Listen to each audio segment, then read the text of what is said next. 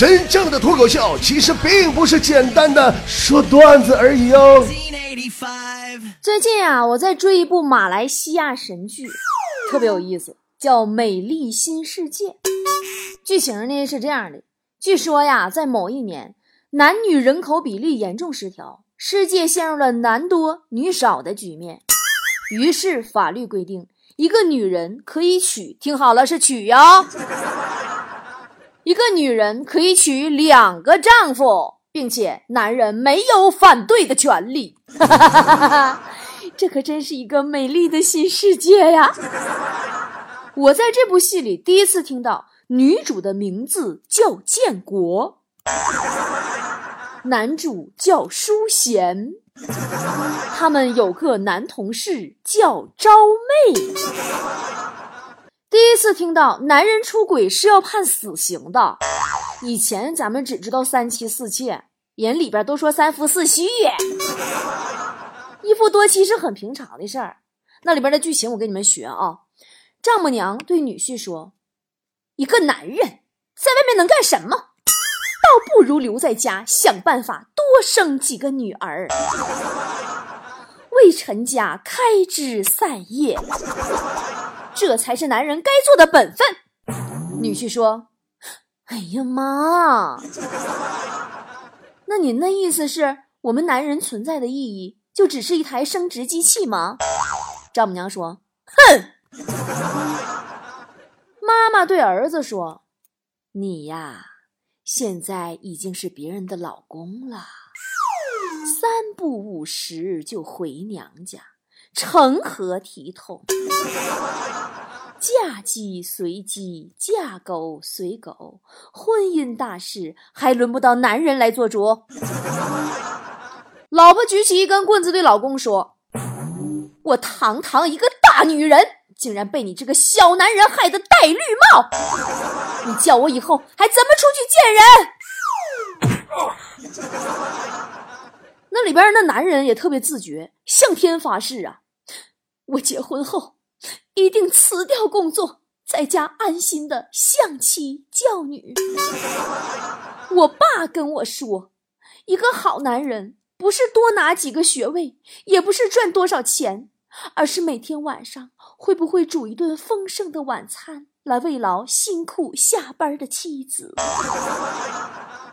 是不是觉得怎么可能有这种荒诞的事儿啊？可是。把角色调换过来，这就是我们的日常啊。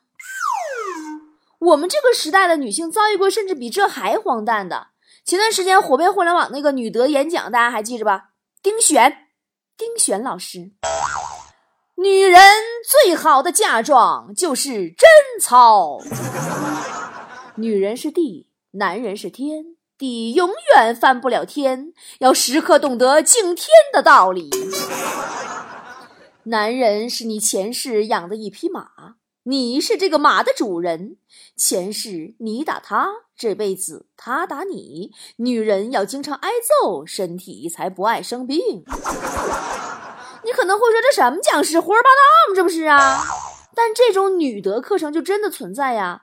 微博公众号你搜“女德”两个字儿，一搜一大把，都不带重样的，还特别火爆，全国各地巡回演讲，动不动就是。女人最大的使命就是结婚，而不是在社会上和男人抢资源。女人好难哦，我们呢，打扮的好看不行，那是勾引男人；不打扮还不行，要为悦己者容啊。没钱不行，人瞧不起你；有钱还不行，经济太独立不好控制。有思想说你不可爱，没思想你就胸大无脑了。仿佛啊，所有天下的女人都成了同行。不分年龄、身份、地位，在婚姻的市场上被估价和叫卖。那么，这样极端的男权思想又导致了什么结果呢？它就是催生出了极端的女权思想啊！你经常听有姑娘说：“我不需要婚姻，我不需要男人，饭我会做，地我会拖，钱我会挣，孩子我能生。有了男人，我又要赚钱养家，要貌美如花，还要温柔对他。万一劈腿给我劈出个联合国，满地小三儿，我还得去抓。男人这种赔钱货，到底拿来干啥的用呢？”但其实我想说，绝对有用啊，妹子，那孩子没有男人你生不出来呀。其实男人真挺有用的，男人逛街的时候可以当提款机用，开心的时候当玩具用，无助的时候当靠山用，冷的时候当被子用，多好用。男人也挺不容易的，女人实在混不下去了，最起码还能找个人嫁了。男人混下去混不下去也得混呐，更惨的是他们还得拖家带口的混。真的，我不知道你们大学毕业的时候都第一个想的是什么？你看我说的对不对啊？女生大学毕业想什么啊？哎呀，好开心，好开心啊！我去旅个游吧。哎呀，我要成为白领了，多买几套好看的职业装。男生大学毕业想的是什么？啊，女朋友要跟我分手了。啊，我什么时候能攒个买房子的首付啊？但是现在啊，社会上舆论它就一边倒。新手妈妈产后抑郁症，网友马上吐槽：肯定老公不负责任，不顾家不顾孩子，人间呐，悲剧呀，女人的惨剧呀。可是你们想没想过，男人也很抑郁呀，每天啊还要被我们追问：我和你妈掉河里，先救谁？我俩谁重要？这种问题，拜托大姐，你说你要是不重要，你都咒人家妈掉河里了，人家还强颜欢笑，一天回答你十多遍呢，对不对？男人挺难的，你说谈个恋爱，妈一年到头都是情人节。我特地百度查了，每个月的十四号竟然都是情人节，什么黄色、红色、黑色，五颜六色。再加上七夕和五二零、五二幺、五二七，一年总共十二个月，干出十六个情人节了。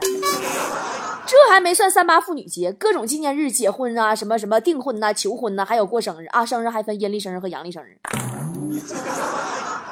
你说啊，原本一个好好的男女组合搭配，干什么都成了互相的受害者了呢？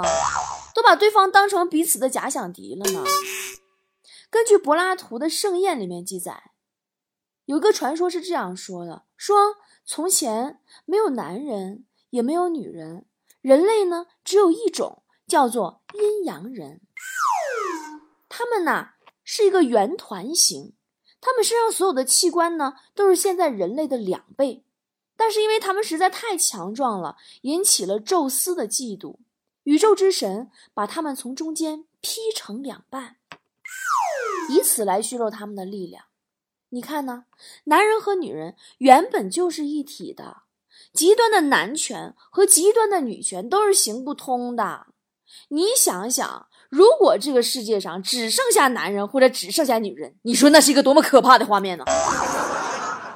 无论男人还是女人，都是这个世界上不可缺少的一部分。咱们少了谁都不行啊！何苦呢？男人何苦为难女人，女人何苦为难男人啊？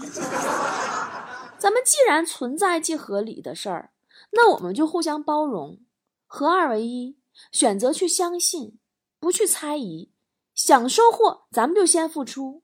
其实不仅仅是两性关系，婆媳呀、同事啊、闺蜜呀、兄弟呀，乃至竞争对手、合作伙伴，甚至国与国之间的关系，都是一样的法则。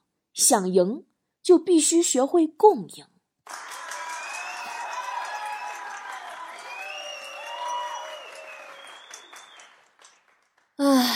以上呢，就是我在演说家决赛里边原本准备三进一争夺冠军的稿件。叫《美丽的新世界》，当然很遗憾，我在六进三的时候出局了，没能在舞台上展现。今天呢，跟菠菜们正式的汇报一下，我已经回到丽江了。在前天的决赛当中，我表现和发挥都很棒的，只是没有能如大家期望的一样得到冠军。现场的确出现了一些状况，是我们不可控的。但是无论什么原因，那都不是输的理由。咱输就是输了，这个结果我接受。但这几天呐，实在是太多人给我发私信呐，哎呀，微信的、新浪微博呀，问我到底怎么回事，到底怎么回事？今天我统一解答一下怎么回事啊。其实这个事情啊特别简单，咋回事呢？就是演说家决赛呀，六进三的形式是两两 PK，我和另一个女孩子 PK，然后呢，两个人演讲都结束以后，同时站在台上，现场观众投票，每个人拿个投票器，呃，选一或者选二。这时候呢，据说是主持人马丁说错了投票器的按钮。但说实话，我当时我真没在意说没说错，我没注意听啊。我搁台上懵逼呵呵的，我我也没合计我是投几，我没听。但是后来呢，投票器混乱了，这事儿的确是真的。现场啊挺乱套，后台程序呢已经开始滚动了，就没法叫停了。当然，这是后来导演组告诉我的，说很抱歉。呃，当我的票数出来比我对手低六票的时候，全场集体就惊呆了。估计可能也是大家对我期望值太高了。然后呢，这个时候大鹏手里边还有九票，可以投给任意我俩其中一个。这九票呢？是来源于呀九个能量团成员的意见，能量团呢各抒己见，呃里边六个人也不七个人选择投给我，我实在记不住具体几个了，我这数字实在太不敏感了啊，反正大多数选择投我，然后大鹏投给了我对手，就是，啊对，但是让我感到很开心的是，我虽然输了比赛，却得到了所有人的赞许。当我从舞台上走下来的时候，观众席里边有人喊：“波姐加油！”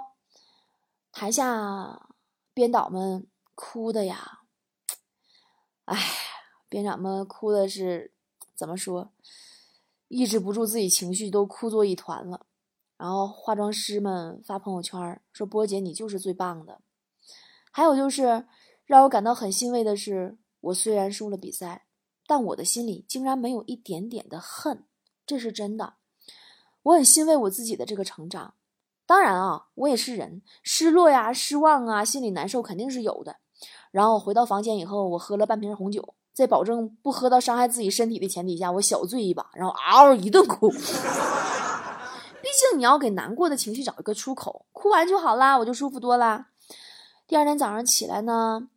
我给每一个告诉我说说波姐后台做手脚了。我给每一个说这样的人说暗箱操作有黑幕的人，还有说马丁是故意说错投票号按钮那个人，还有说大鹏跟我的对手有私交的人，我都跟他们说不可能，我不信。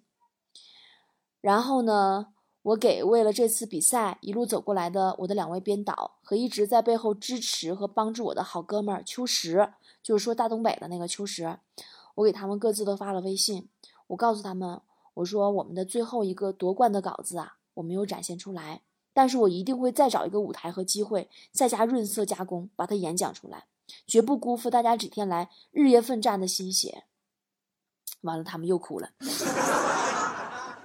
然后接下来呢，我就是给当时现场投给我反对意见的天佑，以及违背了大多数人意见坚持要我出局的大鹏发了私信，告诉他。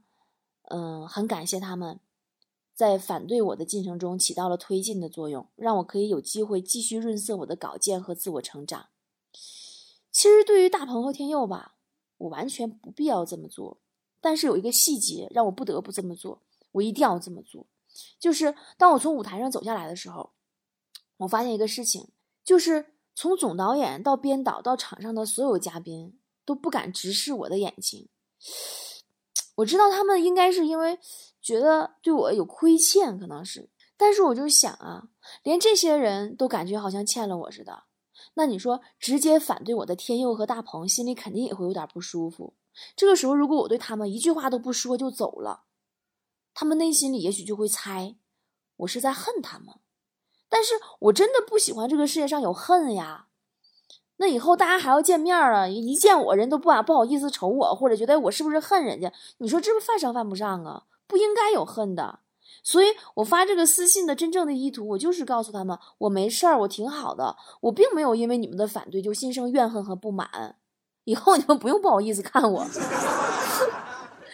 啊，这些事情都做完了，我就从北京飞回丽江。刚落地儿，马丁加我微信，啊，跟导演要的我微信号。然后加了以后说了一些很暖的话，告诉我这一切呢，就的确是个意外，让我想开点儿。我跟马丁说：“我说这世间呐，总会有意外发生，每个人一辈子都会经历一些好运气和一些坏运气，接受也是一种能力。”马丁就说：“说他自己以前也遇到过这种事儿，每次呢都告诉自己这就是命啊，然后继续前行。”我说：“是啊，所以你不是世界五百强啊。”我也不是世界五百强，对不对？然后呢，我从机场出来，直奔工作室。我洗了个澡，化了个妆，跟朋友出去吃好吃的，然后去酒吧，然后撸串，然后回客栈睡觉。然后我昨天没更新。哎呀，大家就给我一天时间，让我来修正一下自己的情绪，好不好？还记得我曾经跟大家说过的话吗？我有今天是源自于你们的激励，而明天你们的成功我来激励，还记不记得？希望呢，我在演说家决赛的全过程的体会，能够对你的人生也有用，因为。这演说家，我确实经历了太多。最开始这这个决赛就是，呃，之前在之前我不是二轮已经进决赛，完我那一下被 pass 被毙了，不能播出。完我又比了一次，又进决赛吗？你们记不记得？就是进决赛我比了两回，然后第二回比这个进决赛的二轮的时候，还得了一个就是所有选手里的最高票。他们说，据说完我也不知道是不是最高，我这人对数字就稀里糊涂。然后这决赛也是，哎呀，全是坎儿啊，一路全大坑。我的那个跨职跨跨职业那体验呢，遇到好多障碍，进行特别不顺利，最后拖拖拖拖到决赛的前四天才定下来去哪儿。我在八月二十七号到北京录完了幼儿园的体验的小片以后。接下来四天时间，我以每天睡三个小时的状态，创作了两篇参赛的演讲稿件。就当时这个任务交给我的时候，我就认为我肯定不行，时间紧，要求高，决赛呀，宝宝呀，我怎么可能这么短时间创作出两篇决赛稿件？我还要背下来，还要保证语言设计、情绪把控、节奏感觉都达到一个最最高的水平，根本不可能的呀。但是我又告诉自己说：“我说李波，你没试，你怎么知道不可能呢？”只要自己百分百的努力，自己付出所有全部的努力，那就有百分之五十的胜率和完成率，对不对？于是事实证明了，人类的潜能是无限大的。我真的做到了，我不仅完成了，我竟然还是所有选手里边最后一个进入状态，却最先一个完成两篇稿件，并最先背下来的。在这一点上，我对自己特别满意。这个事儿让我知道，只要无论如何的去做、去争取，就没有什么不可能。然而，接下来决赛当天所出现的这些状况，又让我知道，有的时候，就算你百分百的努力了，无论如何的争取了，也做得很好、很棒了，但还是有可能得不到想要的，也有失败的几率。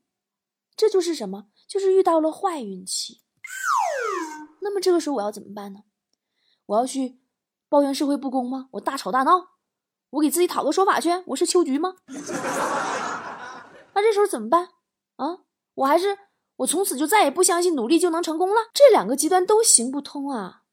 因为我们自己啊，真的，我们除了我们自己，没有人会为我们的命运去负责任。努力了，失败了，不怕，咱们再来，对不对？我们就还有百分之五十的胜率。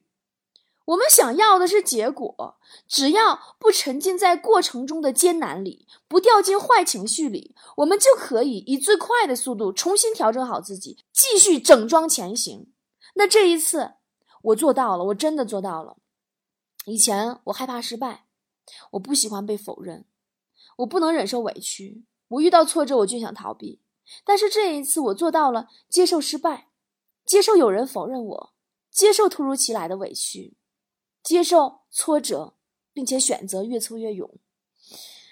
如果我说感谢这次演说家的坎坷经历，让我的意志和人格更加成长，也许会有人说我是虚伪或者白脸婊之类的。但我负责任的告诉所有的菠菜，我真的是这样想的。每一次成长都是从不舒适的体验中得来的，只要能挺过来，接受不舒适。我们的人生就会因此而改变的精彩和不同。还是那句话，我的今天得益于你们的激励，你们的成功我来激励。无论是我成功的经验，还是我失败的案例，我都会毫无保留的分享给你们。如果你能够从中有一点点的收益，并且运用在自己的人生旅途当中，那就是我想看到的。因为我这个人啊，很简单，我的快乐，我的。自我价值体现，我的满足感就是来自于有人的生命因为遇到了我而变得不同。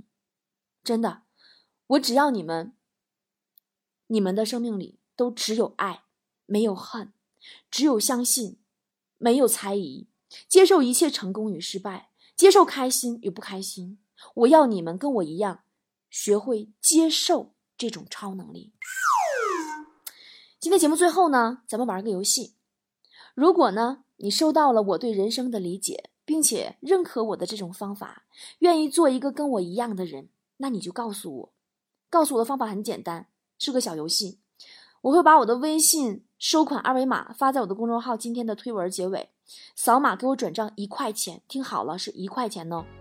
我看看最终有多少块钱，就是收到了多少人对我的认可、信任和支持。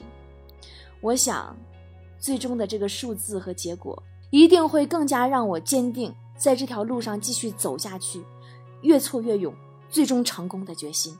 爱你们，么么哒。又是你的面孔，带给我是笑容，在我哭泣的时候；又是你的问候，带给我是感动，在我孤寂的时候。虽然没有天生一样的，但在地球上我们是一样的，尽管痛的、哭的、没说的，但哪有一路走来都是顺。